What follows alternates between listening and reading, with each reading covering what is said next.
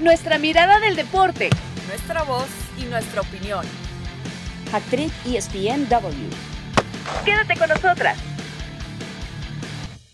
Hola, ¿qué tal? Bienvenidos a una edición más de Hat Trick ESPNW, nuestro capítulo 68. Ya saben, este podcast que no se pueden perder como cada viernes. Hoy tenemos un invitado muy, muy, muy, muy, muy especial que sabemos que le va a dar mucho gusto que nos acompañe.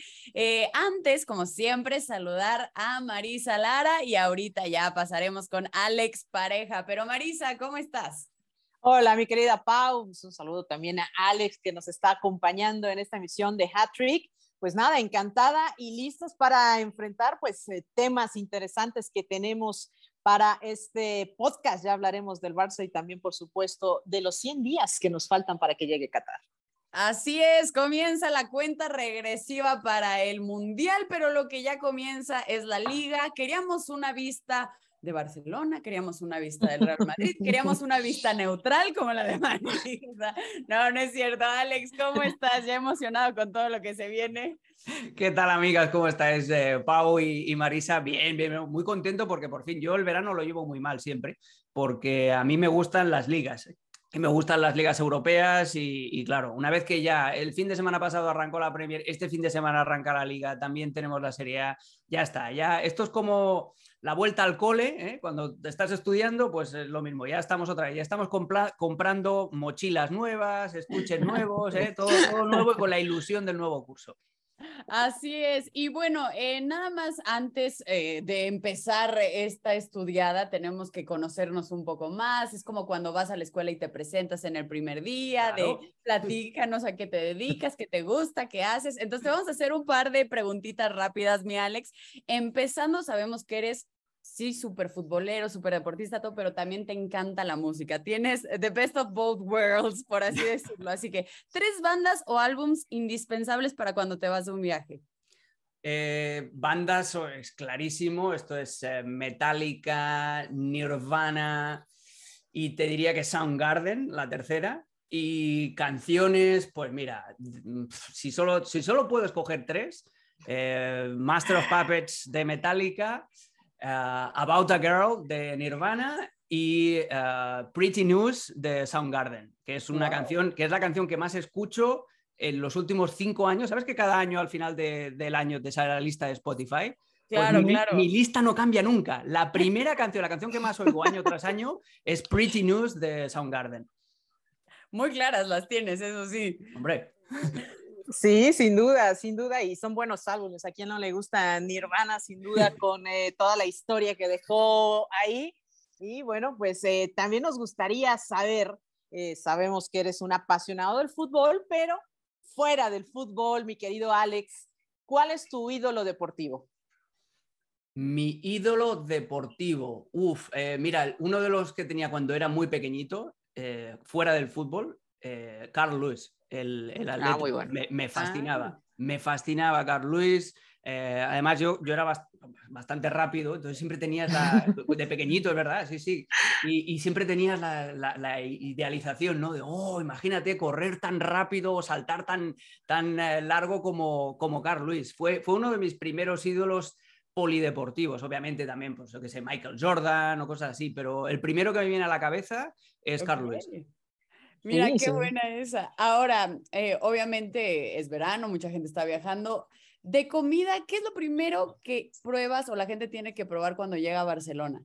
Uf, uh, el pan tomàquet eh, y amparnil, o sea, el, pan con tomate y jamón eh, y, y, además con el resto de embutidos que tenemos en la gastronomía catalana, tenemos el fuet, que es un, salchichón muy pequeñito. Tenemos la yunganisa, que también es otra modalidad de, salchichón. Tenemos unos quesos magníficos. Yo siempre que voy a Barcelona, que ya sabes que es mi ciudad de, vacaciones, a visitar a la familia o los amigos, siempre voy a un restaurante que hay en el, en el que se llama Can Racassens, que solo eh, sirven ensaladas y lonchas de pan con tomate con embutido. Y ese día yo, yo, estoy en el cielo. O sea, a mí me encanta eso. La, gastronomía catalana, que es muy simple, es eso, pan con tomate, el pan un poquito tostadito eh, a la brasa, con eh, tomate untado, con su chorrito de, de, aceite, con sal, que eso ya solo está buenísimo, crujientito. Si le pones encima una buena loncha de jamón, todos esos embutidos que os digo, quesito, buah, yo podría, podría subsistir simplemente con eso. Hasta No, ya ni le- ya- aquí en la boca, con una clarita, Sí, una clarita. Sí, pero ya que no le, no le siga, porque de acá nos vamos directo a comer. o sea, lo que se me antojó fue un jamoncito serrano, algo rico, pero bueno, Claro. ya nada más nos antojaste, Alex. Y bueno, eh, ¿qué te gustaría? Sé que amas hacer lo que haces, ¿no? Ujú. Pero si tuvieras así una bola mágica, ¿qué preferirías? ¿Ser jugador, ser entrenador o ser periodista? Eh, es que he tenido la suerte, a diferentes niveles, obvio, pero de, hacer las tres cosas. Eh, yo tengo el título de entrenador, entrené a equipos de, de chicos, eh, también jugué a fútbol, nunca llegué a primera división, pero yo qué sé, por ejemplo, jugué la, la Copa de la UEFA, eh, he tenido varias experiencias bonitas, pero nada, no lo cambio por nada, todo lo que he tenido que me ha llevado hasta aquí, hasta, hasta ser periodista. Yo disfruto mucho siendo periodista y sobre todo disfruto de, de los análisis de los partidos. Yo a veces el ruido este más, más gratuito alrededor de los equipos eh, me da un poquito más de pereza, pero a mí dame un partido para analizar y, y soy el tipo más feliz del mundo. O sea, te- ¿en algún momento te gustaría o ver- te verías una vez más como entrenador? Me gustaría formar parte de algún cuerpo técnico. No sé si como primer entrenador o no, pero con formar parte de algún cuerpo técnico, sobre todo en el tema del estudio del rival, etcétera, etcétera, sí que me, me gustaría. Mira, uno, un amigo mío, un ex compañero mío en, en fútbol base, ahora tiene la suerte de ser el, el ayudante, el ojeador de, de los rivales del Barça. Trabaja con, Oh. con Xavi Hernández. Y tuvimos una experiencia muy bonita cuando vinieron aquí a Estados Unidos a enfrentarse a, Inter Miami. Eh, me pidió un par de, de opiniones, me pasó también el borrador del, de- del informe que le estaba pasando a Xavi y, y eso me despertó el gusanillo tremendo. Pero Claro. vamos, eso me gustaría, eso me gustaría y, y, bueno, como todavía soy más o menos joven, eh, hay tiempo de cumplirlo. Ay, ay, todavía hay tiempo, sin duda, y eres joven, Alex, no lo dudes, eh, pero ni tantito. Y justo recordando esas, eh, pues esa etapa de, de futbolista, algo que extrañes o alguna anécdota que tengas por ahí que nos puedas contar, ya sea difícil, chistosa, algo que hayas vivido ahí como futbolista o algo que extrañes. No, mira, yo la mejor experiencia que tuve es esa, jugar la Copa de la UEFA. Yo la hice en condición de campeón de liga de Andorra en el año 2006. Yo vivía allí, yo trabajaba en la tele de Andorra, yo estaba presentando los deportes y a la vez estaba jugando en un equipo de, de- de primera división de Andorra, porque es un país muy pequeño. Y ganamos la liga y en aquel entonces el campeón de liga iba a la Copa de la UEFA. Ahora va a la primera ronda de Champions, pero entonces iba a la, a la Copa de la UEFA. Y fuimos a jugar, nos tocó jugar contra el Sarajevo, Fuimos a jugar el partido de ida allí en Sarajevo. Me acuerdo de, de ver mi cara por casualidad en la portada de los periódicos de, de Sarajevo al di- el, el día del partido, porque había lo típico, ¿no? De el, el rival del Sarajevo ya está, en, ya está entrenándose. Fuimos a entrenar el día antes a reconocer la cancha y, y salía yo en la foto de, de- de la portada del diario de, de Sarajevo. Y fue, fue una experiencia muy bonita, no solamente por eso, por salir en la portada, sino por, yo me acuerdo, saltar al campo y ver en una primera eliminatoria de Copa de UEFA que se jugaba en el mes de julio, finales de julio, ver la- el fondo sur del estadio del Olímpico de Sarajevo donde jugamos lleno de gente, lleno de ultras con bengalas y tal. Y pensé, madre mía, es que esto va en serio, que esto va en serio.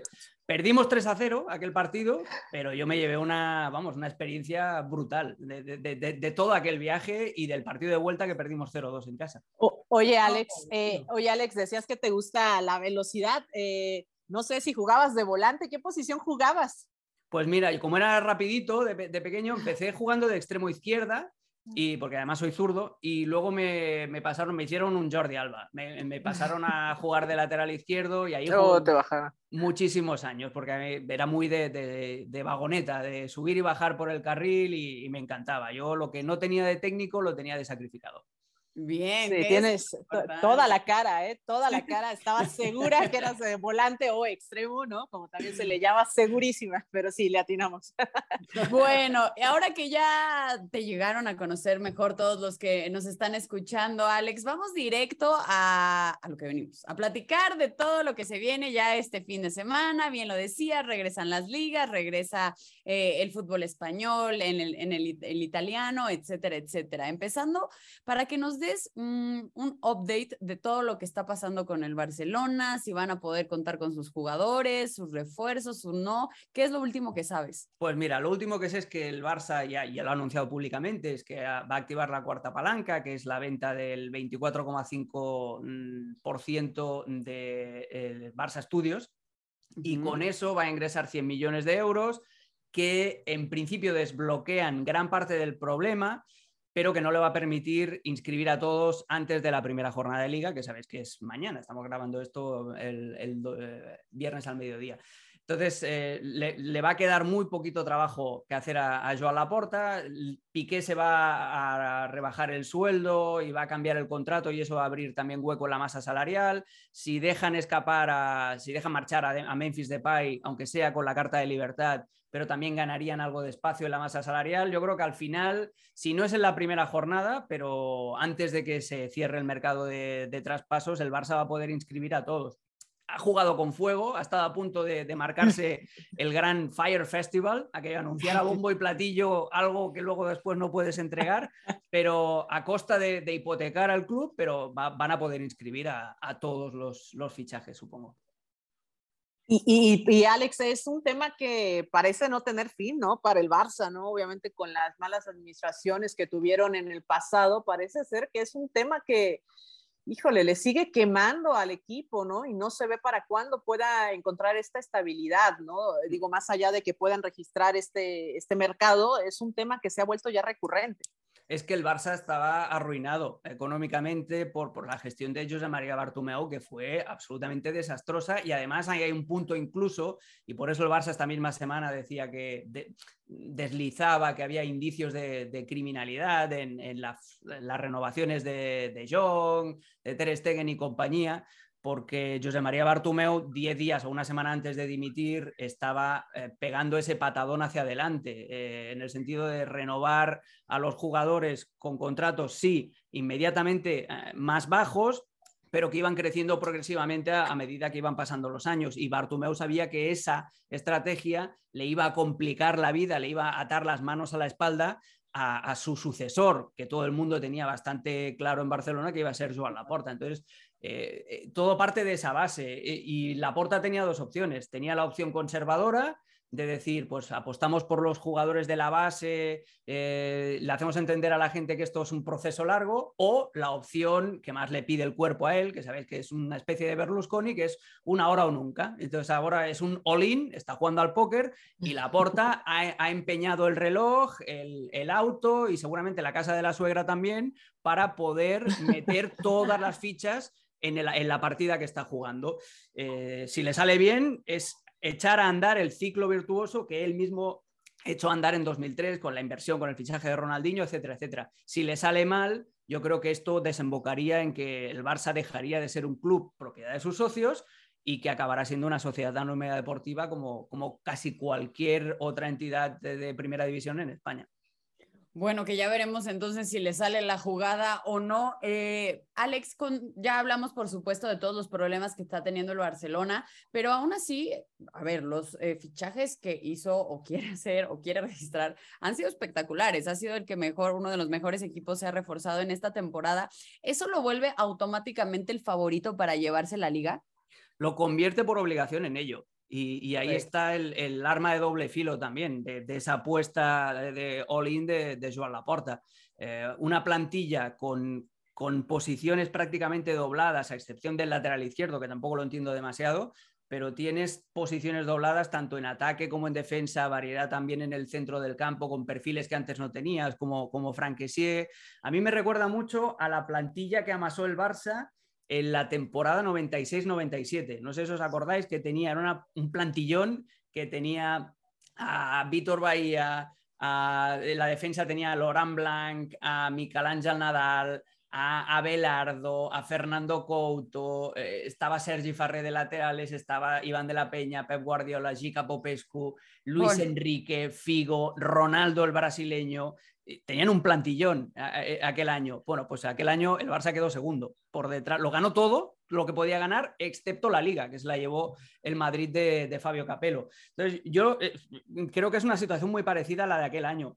El Barça está obligado a prácticamente ganarlo todo con esta inversión. no solamente para obtener ese, ese retorno económico que necesita para tomar aire, sino también porque, porque si tú analizas eso, la plantilla jugador por jugador, y, las múltiples variantes que tiene Xavi, es que ellos mismos se han puesto el listón altísimo. Altísimo, como para quitarle ese, pues ese, ese campeonato al equipo del Real Madrid, o sea, ha sido suficiente, digo, Lewandowski, que sabemos que es un crack, ¿no?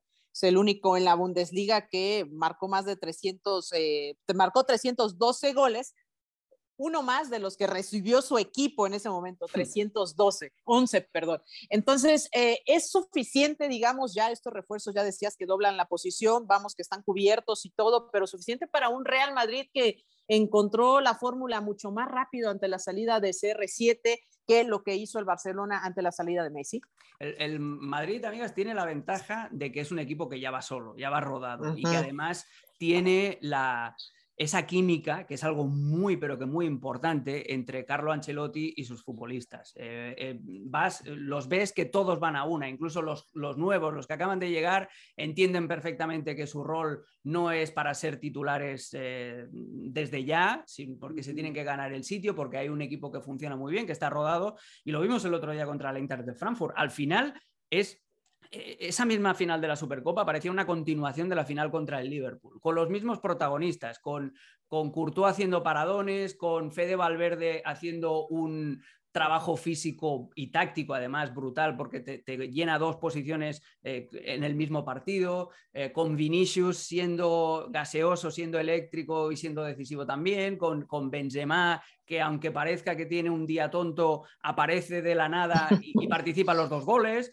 Entonces, eh, la ventaja del Madrid es que va en el piloto automático, que vaya con la inercia ganadora del año pasado y que además ha incorporado muy buenos futbolistas, porque Camavinga, que ya estaba el año pasado, y Chouameni eh, son dos grandes recambios para el centro del campo. Rudiger es una versión upgraded de Nacho, o sea, te puede jugar en cualquier posición de la cancha pero, eh, pero además con, a priori mejores prestaciones de las que te da Nacho, que Nacho también es un héroe silencioso, porque siempre que sale juega bien. Entonces, eh, el Madrid tiene esa pequeña ventaja y además juega con que toda la presión del mundo la tiene el Barça. Ahora bien, esta temporada además tiene el condicionante del Mundial, que sí que es cierto que le puede partir el año a cualquiera de los dos grandes o a los dos, en función de lo que suceda en Qatar.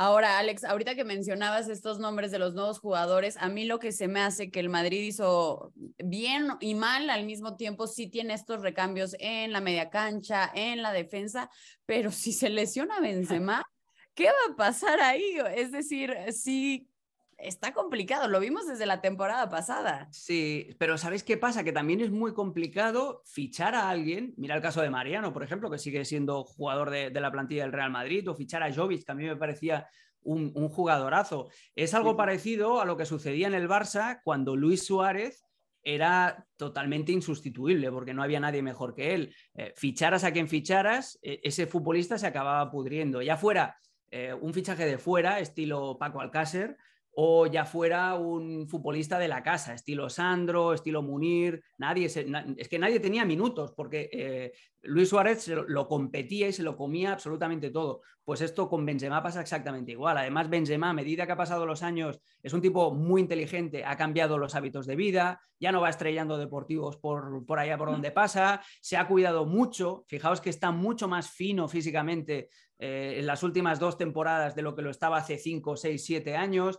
Eh, es un jugador mucho más completo y es muy difícil encontrarle un sustituto porque si Benzema está sano, si puede caminar y respira, tiene que jugar. Y entonces, eh, ¿a quién, a quién quitas? Eh, ¿Cómo haces ese encaje?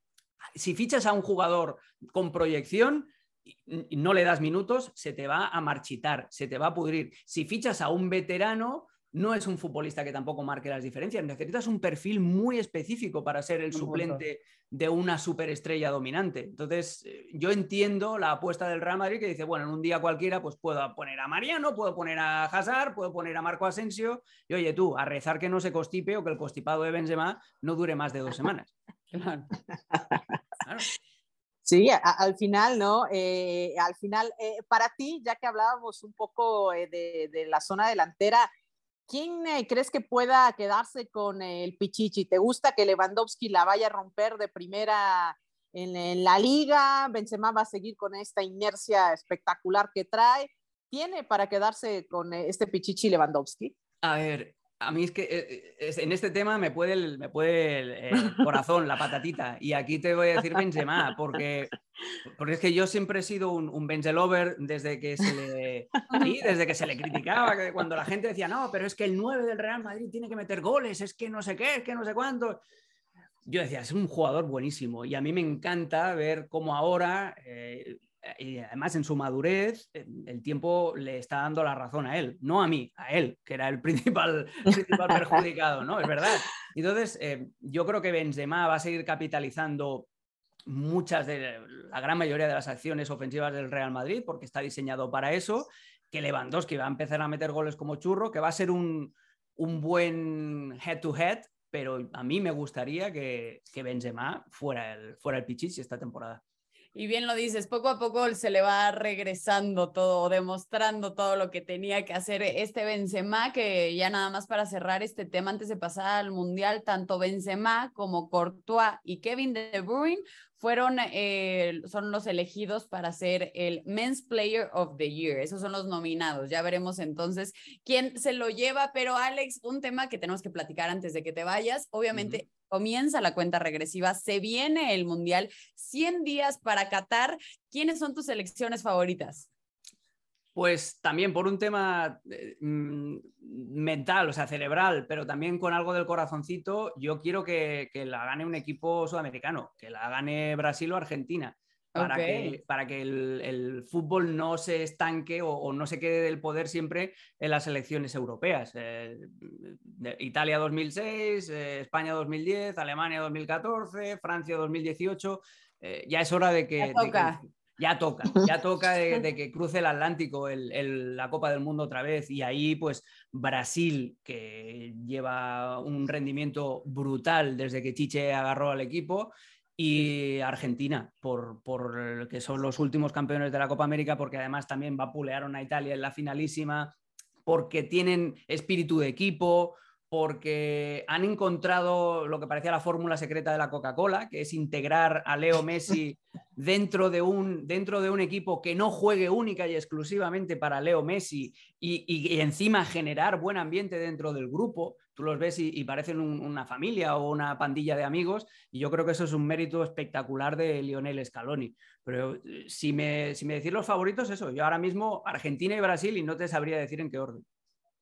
Sí, y sobre todo porque eh, pues estamos hablando de que ya es eh, pues la última, pareciera la última oportunidad de, de Messi de poderse pues eh, coronar campeón del mundo, ¿no? Con sus 35 años, ya cuestas, ya lo bien lo decías, ¿no? Un equipo que ha venido en ascenso y que, bueno, tiene esta chance de, de, poder campeonar y además que en los últimos 10 años eh, Messi ha participado por lo menos en 449 goles, eh, hmm. pues ha estado eh, metido pues como uno de los más grandes de todas las ligas y eso ya lo sabemos de el, el gran Messi. Pero sí, por supuesto, y de acuerdo también, eh, ya decías que le ha tocado a los europeos, Francia que ve muy difícil también poder conseguir esta, este bicampeonato que solo lo consiguió Brasil en el 58 y en el 62, uh -huh. y eh, el que levanta la mano, pues obviamente por ser el número uno del ranking mundial es Brasil, ¿no? También que con esta constelación de estrellas que tiene con Neymar, pues está por supuesto también apuntado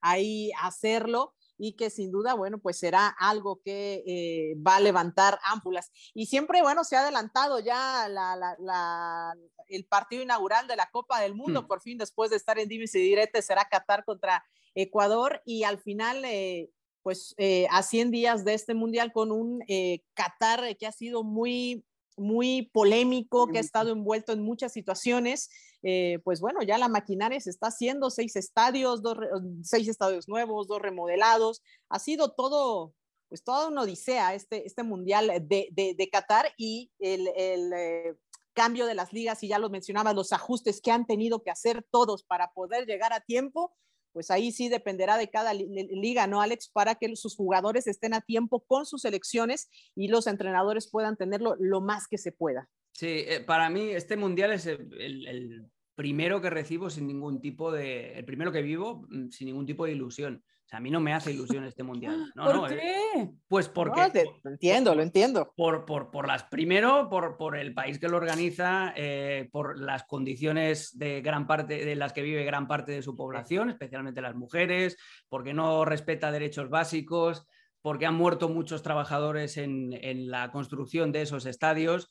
Y yo eso no lo puedo borrar de la ecuación. O sea, yo soy un tipo muy feliz viendo partidos de fútbol y jugando a fútbol cuando todavía me da el cuerpo, pero, pero eso yo no me lo puedo quitar de la cabeza y tampoco me puedo quitar de la cabeza el, el proceso de, de, selección de Qatar por, uh, para, como sede del Mundial. Me parece también un, una chapuza que habiendo designado a, a, Qatar hace 12 años, cambien ahora el, el partido inaugural. O sea, es, ¿A qué juegan? No, exacto, ¿no? Y, y, y, es simplemente, es eso, es la, la FIFA vendiéndose a, al dinero de, de, manera más escandalosa. Entonces a mí no me hace ningún tipo de, de ilusión. Os digo que no tengo todos los álbumes de los, de los álbumes de los eh, años Panini. anteriores. Correcto, correcto.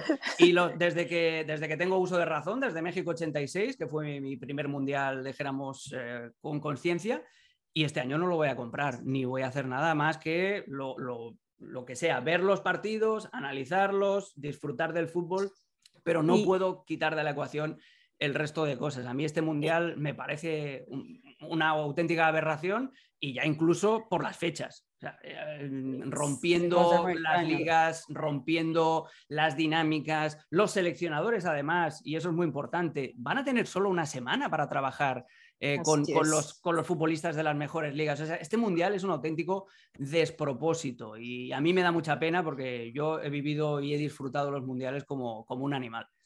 Y si me permites, eh, Pau, simplemente eh, a, a, agregando y poniendo pues, en contexto esto que dice Alex, es, eh, se cambia obviamente el invierno este, este mundial porque las temperaturas podían alcanzar los 50 grados claro. en el verano, ¿no? Eso ya era, y, y va a haber 25 grados y un 70% de humedad durante el mundial que se va a jugar en noviembre y en diciembre. Desde que fue anunciada la sede por FIFA en 2015, el camino eh, pues estuvo señalado de corrupción, aunque después hicieran eh, un, eh, una investigación de dos años y bueno, dijeran que al final no iba a, iba a haber nada.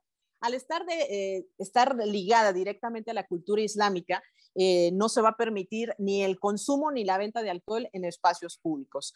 Hay cero tolerancia de gritar o comportarse de manera irrespetuosa en la calle. Está prohibido tener muestras de afecto en la calle y además las relaciones entre personas del mismo sexo es ilegal.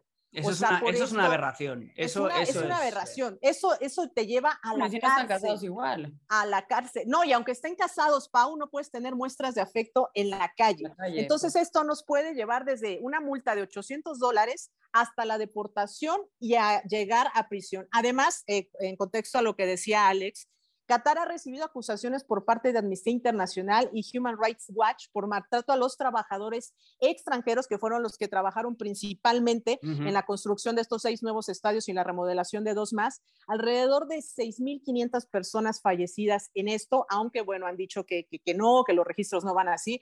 Y bueno, algunas personalidades como el, el ex, o oh, bueno, sigue siendo el ícono de la selección alemana, Philip Lamp, ya hizo pública su decisión de que no va a asistir al Mundial, obviamente por estar en desacuerdo a este tema de los derechos humanos en el país catarí. Sí, sí, sí.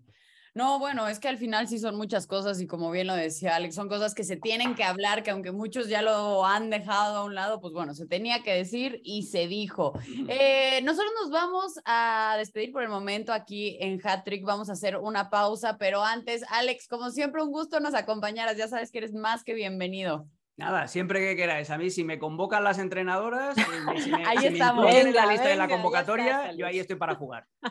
Perfecto, eso es lo importante. Bueno, nosotros vamos a hacer una pausa aquí en Hattrick ESPNW y ya volvemos, no se van. Regresamos aquí a Hat Trick, qué bueno que nos acompañen en un fin de semana, pues llenos eh, de clásicos, como lo hemos venido platicando. Eh, se viene el clásico Tapatío, también el clásico de la capital. Y Marisa, pues hay que platicar de lleno eh, de este tema porque definitivamente ninguno de los cuatro equipos se encuentran en su mejor momento. Obviamente hay técnicos como lo es Cadena, Lilini, el mismo Ortiz, que... Uh, uy, podrían meterse en problemas en caso de perder. Para ti, ¿quién llega con más presión? Eh, pues bueno, Pau, siempre las Águilas del la América son un equipo que eh, sobre sus hombros hay presión constante, ¿no? Eh, se exigen resultados partido a partido, ya ni siquiera temporada a temporada, ¿no? Me parece que partido a partido. Por ahí, para mí son, o sea, es uno de los más presionados, pero también el tema de Chivas me parece el más alarmante de, todos, ¿no? Porque pues no ha podido, no ha podido ganar este, este torneo y eso sin duda pues prende los focos rojos y las alarmas, ¿no? Con cinco empates y dos partidos eh, perdidos ahí al final. Eh, también el tema de los goles no ha sido muy favorable para ellos con tan solo eh, pues cuatro goles lo que han hecho, ¿no? Así que ha sido pues un torneo muy difícil, muy complicado este arranque para el equipo de cadena y que eh, de seguir en esta inercia me parece va a ser insostenible el proyecto, ¿no? Ya de plano, eh, eh, pues cuestionado siempre en el hecho de si debió haberse quedado o no debió de haberse quedado, ¿no? Como bomberazo parece que estuvo bueno, pero si le van a tener paciencia, Pau, se la tienen que tener a largo plazo, porque me parece que Cadena necesitaría todavía, pues, pues largo plazo, y es lo que han pedido otros técnicos, también Bucetich cuando pasó por ahí, pedía tiempo, ¿no? Para poder estar, para poder tener un proyecto sí, pero no que ese tiempo se daría si se viera una mejora en cierto rubro, en lo que sea, porque a ver, aquí estamos hablando que no conocen la victoria, no tienen gol, eh, es decir, están en la posición número 17 de la tabla de 18, o sea, no se les ve ni por dónde, y ahora, si llegaran a perder contra su acérrimo rival, que para acabarla de amolar es bicampeón del fútbol mexicano, yo ya no sé por dónde esperarle más.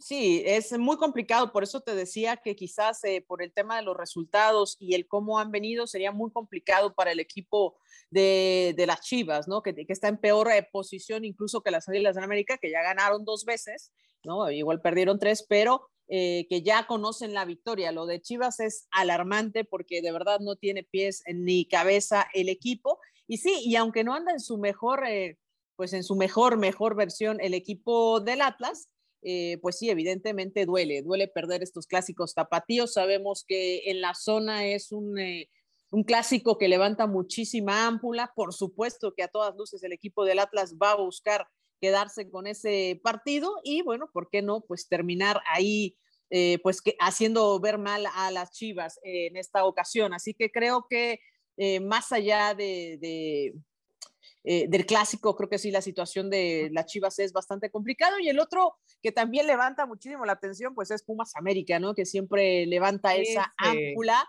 Aunque en esta ocasión el equipo de los Pumas viene mucho mejor, ¿no? O por lo menos viene más arriba. a ver, porque viene arriba de la tabla, Pau, viene ahí arribita de la tabla, por lo menos para este encuentro, que si bien sí lleva una sola victoria, una menos que el equipo de las Águilas del la América, trae cinco empates, ¿no? Y sabemos que también el Lilini viene de enfrentar el, partido contra el Barcelona, donde sabemos que cayó seis no, A ver, por de es el único equipo que no conoce la derrota, ¿no? Eh, no ha perdido en lo que va del torneo, sí, con muchos empates, obviamente con estas eh, incorporaciones de las que tanto hemos hablado, que se que, han sido o se espera mucho de ellos. Sí, bien lo dices, en la tabla de estos cuatro equipos es el que mejor está, es el único de hecho que entra a repechaje estando en el décimo sitio. Eh, América está en 15, Atlas 14, Chivas 17, pero ahora, ¿a ti qué tanto les podría pegar? lo que acaba de suceder en el Joan Gamper contra el Barcelona, porque fue una goleada y una exhibición tremenda.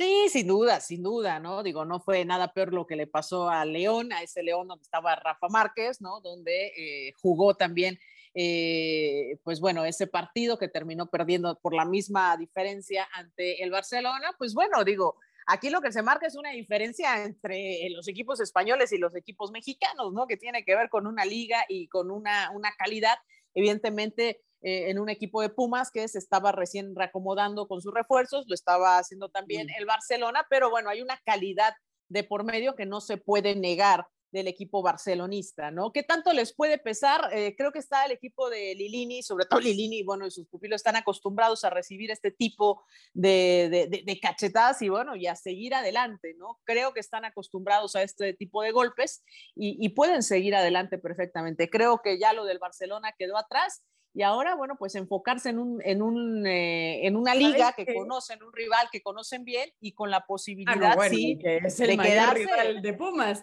Pero a mí, y ayer lo platicábamos un poco en Sports Center, sí varios de los aficionados están realmente muy dolidos por lo que pasó en Barcelona, porque no es posible, ok, a ver, entiendo, sí, es el Barcelona, pero que en 10 minutos te metieran tres goles y ese pánico ese, se notara desde que pisaste la cancha, eso es, las formas fueron las que a mí no me acabaron de gustar. Entiendo, estás en el Camp Nou contra el Barcelona, con unos jugadores enfrente que, bueno, o sea, realmente, y hasta el mismo Xavi lo dijo, a ver, es difícil ponerte a jugar cuando los jugadores que tienes enfrente son tus ídolos. Y sí, creo que a todo el mundo les pasa, acaban siendo humanos también los futbolistas, pero sí creo que les dio un pánico escénico que a mí no me gustó ver de esa forma. Entonces, ayer a lo que iba, eh, el día de ayer platicaba en Sport Center que yo no sé si sea tan bueno que después de ese golpezazo lleguen directo a jugar contra el América, porque muchos de los aficionados siguen dolidos realmente por lo que pasó. No sé si hubiera sido mejor eh, regresar y jugar contra un equipo que no estuviera, no que el América esté viviendo su mejor momento, pero que pues no sea tanto esta rivalidad como contra las Águilas o que realmente no sea ese equipo que siempre en todos los torneos le quieras ganar, porque en caso de que vuelvan a caer y caer de una forma fea, creo que el golpe sería doblemente duro tanto para el equipo como para Lilini. Sí, sin duda. Nada más antes de que avances más en el tema, recordando ese partido del Barcelona contra León en el 2014, Leo Messi les metió gol al minuto 3, Neymar al 12 y al 44. Y luego, bueno, pues ahí eh, tenemos al 55 y al 78 de Munir el eh, Sadadi. Y bueno, Sandro Ramírez al 89, ¿no? Marcador 6 goles por cero también. Eh, a, a, lo que voy con esto no es, no es justificar, pero sí también entender que también este es el nivel, ¿no? Que, que, encontramos dentro de la liga, ¿no? Esto fue, bueno, pues en el 2014 también el León, que era el otro rival mexicano que había enfrentado al Barcelona, los únicos antecedentes de equipos de la liga que habían enfrentado al Barcelona, bueno, pues ahora puso, puso también ahí un eh, seis goles por cero también el equipo de los Pumas. Yo entiendo eh, ese momento, pero pues no puedes escoger calendario, es el que te toca, te tocan las águilas y, y eso no es negociable, ¿no? Y también Pumas cuando aceptó este partido del Barcelona, cuando no quiso el Atlas, cuando no quiso la Roma, cuando se echan para atrás eh, los equipos, bueno, pues levantó la mano con todo y lo que llevaba, eh, pues, hacer un hueco para este partido, terminó saliendo de esta manera y hay que continuar. Se enfrenta a las Águilas del América, insisto, es un viejo conocido, no viene en su mejor momento, en su mejor versión el equipo de las Águilas del América, pero sabemos que al final todo esto parece no contar, porque cuando estos dos equipos se enfrentan en la cancha, pues eh, terminan eh, pues eh, terminan sacando el tema de los, del orgullo y bueno, pues veremos eh, seguramente un buen encuentro que a veces y muchas veces terminan en empate. Así que eh, pues no, se, no se escogen los momentos, Pau. Así, así tocó con todas las consecuencias que, que, que sabían que implicaría enfrentar al Barcelona. Pues bueno, hay que enfrentar el siguiente partido. Y ni modo, hay que afrontarlos. Ahora, Marisa, ¿para ti qué partido es más atractivo? Uy, los dos tan buenos. Creo que de, los dos puede correr sangre, ¿no? O sea, eh, sin duda. sangre, Marisa? ¿Quieres sangre? no, pero de verdad creo que, eh, híjole, un poco por el morbo está el partido de, de, de, de, Chivas contra, contra Atlas, ¿no? Porque si hay un momento de recuperarse, tendría que ser este, ¿no? Tendría que ser este, hacerlo en tu casa, hacerlo eh, contra el campeón o bicampeón. O sea, creo que es un muy buen momento para que Chivas recapacite, que, que, logre meterse en la, dinámica. Y si no lo hace, bueno, pues eh, Atlas terminará poniéndole otro clavito más a esa, a esa pues tumba de repente que parece que se está acabando, ¿no? En torno a cadena, porque insisto, no sé cuánto más vayan a poder sostener esta situación. Y los partidos, insisto, de, de Pumas contra América siempre son vistosos. La última vez que se enfrentaron en CEU quedaron 0 eh, por 0. Y el último partido, bueno, que fue un poquito más para atrás en los cuartos de final, eh, Pumas le ganó tres goles por uno a las Águilas y los dejó fuera en esa instancia. Así que bueno, pues por ahí tiene una revanchita pendiente las Águilas del América. Así que creo que, como siempre, este partido va a ser eh, muy peleado. Más allá, a veces hablamos del clásico nacional, que terminan siendo, pues, eh, medios, eh, pues, empates a ceros y mucha dinámica. Aburridos, dilo, dilo. Sí, sí, sí, ya lo dijiste tú. Aburridones. bueno, la diferencia de estos partidos es que tú sabes que van a salir a darse con todo, hablando deportivamente, que van a salir a dejar todo en la cancha, ¿no? Porque hay esas rivalidades de fuerzas básicas, desde infantiles, y es eh, pues algo de la, de la ciudad, así como lo es también el Chivas contra Atlas. Así que bueno, por un poco más eh, del morbo, creo que se está jugando más las Chivas contra Atlas y bueno, creo que va a ser mejor partido el Pumas contra América. Para mí eh, va un poco por lo mismo, Marisa. Creo que es más atractivo siempre un Pumas eh, América por todo el morbo que hay detrás, pero creo que hay más en la línea en el partido de Chivas frente a Atlas. Creo que ahí sí realmente, en caso de no sacar una victoria, podrían verse o venirse cambios muy radicales para el rebaño. Entonces, pues bueno, eh, al final espero ver partidos atractivos y yo creo que, ay, no sé, en el Atlas Chivas yo vería un empate, si no es que se lo lleva Atlas. Y por el otro lado, en el América Pumas, yo sí creo que los de la UNAM lo pueden sacar. Para ti, tu pronóstico. Híjole, yo lo veo al revés. Yo creo que Atlas puede quedarse con el triunfo, eh, aunque le está pesando un poquito este arranque, creo que puede quedarse con eh, el triunfo. Y, eh, híjole, yo veo un otro empate en Ciudad Universitaria, otro empatote de esos que, luego suelen ser, pero son empates entretenidos, ¿no? Esa es la gran diferencia. Creo que veo, veo un empate. Ojalá, ojalá que, haya un, un, ganador en ese partido, pero este, sí veo un empate. Perfecto, para que ustedes también nos digan entonces cuáles serían sus pronósticos. Muchas gracias por escucharnos como siempre. Esto fue Hat Trick ESPNW ya en nuestro capítulo 68. Marisa Lara, Paulina García Robles, como siempre, un gusto acompañarnos. Nuestra mirada del deporte, nuestra voz y nuestra opinión. Esto fue Hat Trick ESPNW.